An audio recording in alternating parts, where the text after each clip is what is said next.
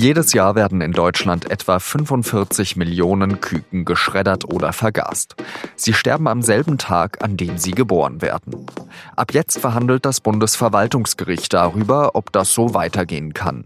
Mit dem Innenpolitikredakteur Jan Heidmann spreche ich darüber, was vorgehen sollte. Das Wohl des Tieres oder der wirtschaftliche Profit. Herzlich willkommen bei Auf den Punkt. Ich bin Jean-Marie Magro. Schön, dass Sie zuhören. Jeder Mensch in Deutschland konsumiert im Jahr im Schnitt 235 Eier. Damit die Nachfrage gestillt werden kann, züchten Bauern sogenannte Legehennen. Die sind darauf getrimmt, viele Eier in kurzer Zeit zu legen. Bis zu 350 Stück im Jahr. Die männlichen Tiere aber braucht man nicht. Sie können keine Eier legen und setzen zu langsam und zu wenig Fleisch an. Ein männliches Küken ist deshalb, nachdem es geschlüpft ist, etwa ein paar Cent wert. Es rechnet sich nicht, es großzuziehen. Also wird es gleich nach seiner Geburt geschreddert oder vergast. Das Küken stirbt am selben Tag, an dem es geboren wird.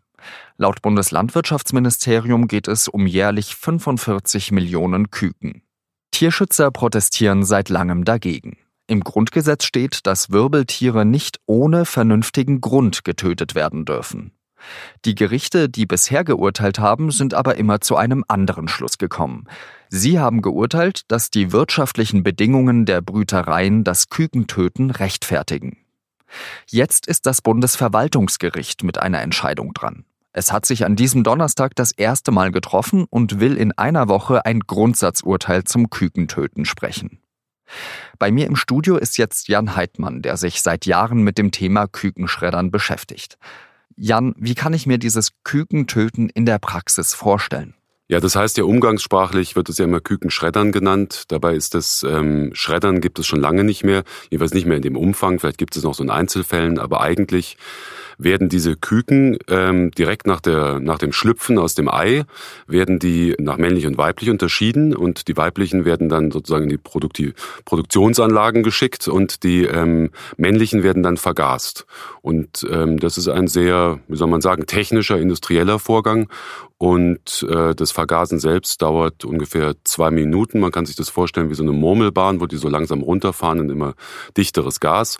Und am Ende steht dann ein großer Eimer und da fallen sie dann tot rein. Was passiert dann mit diesen Kükenresten?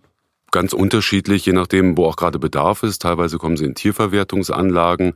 Dann, das kann sich jeder selber auch anschauen, wenn er mag, äh, im Internet. Man kann die sozusagen als kleine Fresshappen für seine, äh, für seine Haustiere bekommen. Da kosten dann vier Stück 2,98 Euro oder so in der Richtung.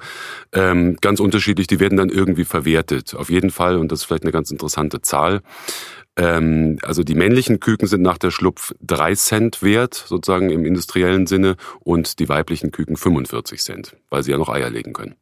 Gibt es denn eigentlich eine Alternative zu diesem Kükenvergasen? Das Problem ist halt tatsächlich, es ist einfach wirtschaftliches Kalkül. Ähm, so wie die Hühner jetzt gezüchtet werden, also die Legehennen, ähm, gibt es keine Verwendung für die männlichen Hähne. Und äh, deswegen gibt es dann in diesem Fall jetzt keine Alternative dazu. Aber es gibt natürlich jede Menge Alternativen ähm, zur Zucht. Also es gibt Möglichkeiten, zum Beispiel Hühner zu züchten, die beides können. Also die Eier legen können und gleichzeitig eben auch ähm, Fleisch geben können, weil das ist das Grundproblem. Die Legehennen, die gezüchtet werden, sind halt absolut darauf getrimmt, hingezüchtet, ähm, Eier zu legen. Die sind unheimlich produktiv, was das angeht. Dafür setzen sie aber keinerlei ähm, Fleisch an. Und der Umsatz der Nahrung, die sie bekommen, ist sozusagen, was das Eierlegen angeht, sehr, sehr stark optimiert. Und äh, wenn man das jetzt zurückdrehen würde, dann würden diese Hühner eben weniger Eier legen, müssten mehr Futter dafür bekommen insgesamt und dadurch würden die Eier einfach teurer werden. Jetzt äh, in den letzten Jahren gab es ja schon zwei Entscheidungen über das äh, Kükentöten. Und da ist man immer zu der Abwägung gekommen, dass eigentlich, jetzt verkürzt sich, der wirtschaftliche Profit vorgeht äh, vor dem Wohl des Tieres. Glaubst du, das könnte jetzt bei dieser Entscheidung, jetzt bei diesem Grundsatzurteil anders ausgehen? Das ist natürlich schwer einzuschätzen, da ich jetzt auch nicht weiß, wie das Bundesverwaltungsgericht in diesem Fall denkt. Unabhängig davon geht es aber jetzt hier nicht um eine verwaltungstechnische Frage, sondern ich denke, das ist eigentlich eine Grundsatzfrage, die auch vor das Bundesverfassungsgericht gehört, weil im Grundgesetz ist ja der ähm, Tierschutz auch festgelegt seit einigen Jahren. Und ähm, ich glaube, es muss grundsätzlich darüber entschieden werden, wie wir in unserer Gesellschaft mit Tieren umgehen wollen, was wir zulassen und inwieweit unser Tierschutz, unser Willen zu, zum Tierwohl eigentlich auch geht. 1999, da wurde ja eben auch schon entschieden zu den Legebatterien damals und da ist man zu dem Entschluss gekommen, die verbietet man. Kann man da irgendwelche Parallelen zu diesem heutigen Fall jetzt ziehen? Das war sicherlich eine äh, ähnliche Situation, da es ja damals eben auch um äh, Legebatterien und um Hühner ging. Ähm, ich weiß nicht, ob man daraus jetzt Schlüsse für das jetzige Urteil oder für den Fall jetzt ziehen kann, weil ähm, damals ging es ja nur um eine Veränderung der ähm, äh, Haltungsbedingungen für die, für die Hühner. Diesmal wird es ja darum gehen, das gesamte Wirtschaftssystem, nachdem eben Eier produziert werden, in Frage zu stellen. Also es ist eine viel grundsätzlichere Frage, um die es diesmal geht, oder so, oder sagen wir eine viel wirtschaftlich viel relevantere Frage, um die es jetzt geht. Sollten wir als Verbraucher eben uns dann auch einstellen, dass Eier dann im Zweifel halt einfach wesentlich teurer werden müssen? Ja, das ist ganz richtig. Also man kann es auch umgekehrt sagen. Also ich glaube, jeder, der ähm, unbedingt äh, ein Ei für 20 Cent haben möchte und ein, ein Masthühnchen für 4 Euro, der muss sich nicht darüber beschweren, dass äh, 45 Millionen Küken im Jahr getötet werden, weil das letzten Endes ist genau der Grund dafür. Ich glaube aber eben auch auf der anderen Seite, die Gesellschaft oder wir als Kunden sind ja über Jahrzehnte auch äh, für solche billigen Produktionen äh, hin erzogen worden. Und ähm, ich glaube, da muss einfach die Politik auch ganz klar einschreiten. Und das hat sie bisher halt einfach sehr, sehr vernachlässigt. Da steht ja besonders das Bundeslandwirtschaftsministerium unter Julia Klöckner in der Verantwortung. Was kann man da von ihr erwarten? Also es ist ja im Koalitionsvertrag der Bundesregierung festgeschrieben, dass äh, das Kükentöten im Herbst dieses Jahres äh, beendet sein sollte. Ähm, sowohl Julia Klöckner als auch ihr Vorgänger ähm, Herr Schmidt haben sich äh, haben immer wieder angekündigt, dass sie jetzt alternative Methoden hätten, um die Geschlecht, das Geschlecht zu bestimmen, sodass die Küken gar nicht erst zur Welt kommen müssten. Man könnte vorher die männlichen Eier aussortieren. Nun hat sich aber gezeigt, dass dieses Verfahren einfach immer noch nicht serienreif ist und das Patent, obwohl es auch nach Aussagen von Frau Klöckner längst angemeldet sein sollte, immer noch nicht angemeldet ist. Und ähm, ich glaube, da ergeht sich auch Frau Klöckner genauso wie ihr Vorgänger einfach nur in Ankündigungen.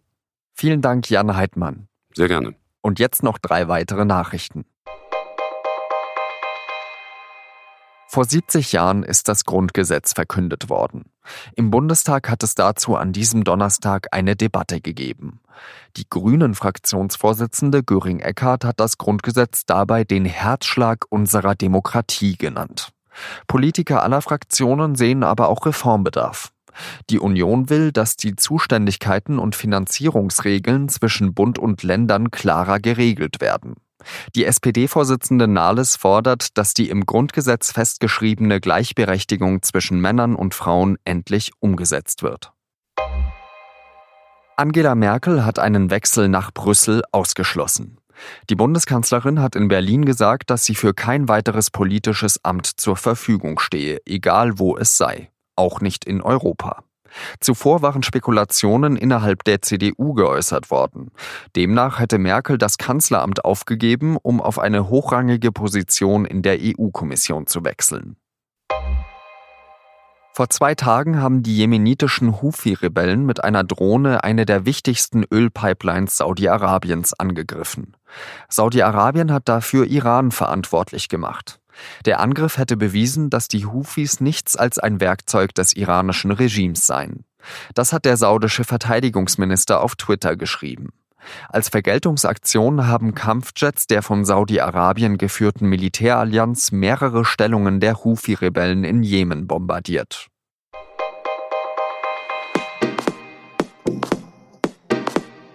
Vor fünf Jahren hat die Süddeutsche Zeitung zusammen mit anderen internationalen Medien Recherchen über das Steuerparadies Luxemburg veröffentlicht.